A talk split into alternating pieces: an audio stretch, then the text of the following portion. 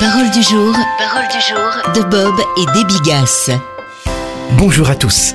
La parole du Seigneur demeure éternellement. Cette parole vous a été annoncée par l'Évangile. 1 Pierre 1, verset 25. La genèse d'une Bible.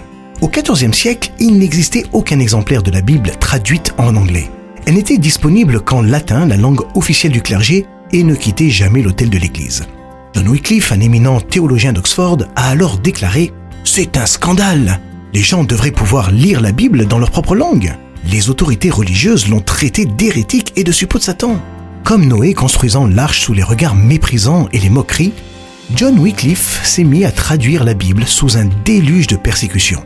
Une fois son œuvre terminée, il a écrit ceci dans la page de garde du tout premier exemplaire anglais de la parole. Cette Bible est traduite et permettra un gouvernement du peuple, par le peuple et pour le peuple. 500 ans plus tard, Abraham Lincoln a cité cette déclaration dans son célèbre discours de Gettysburg, 30 ans après la mort de Wycliffe.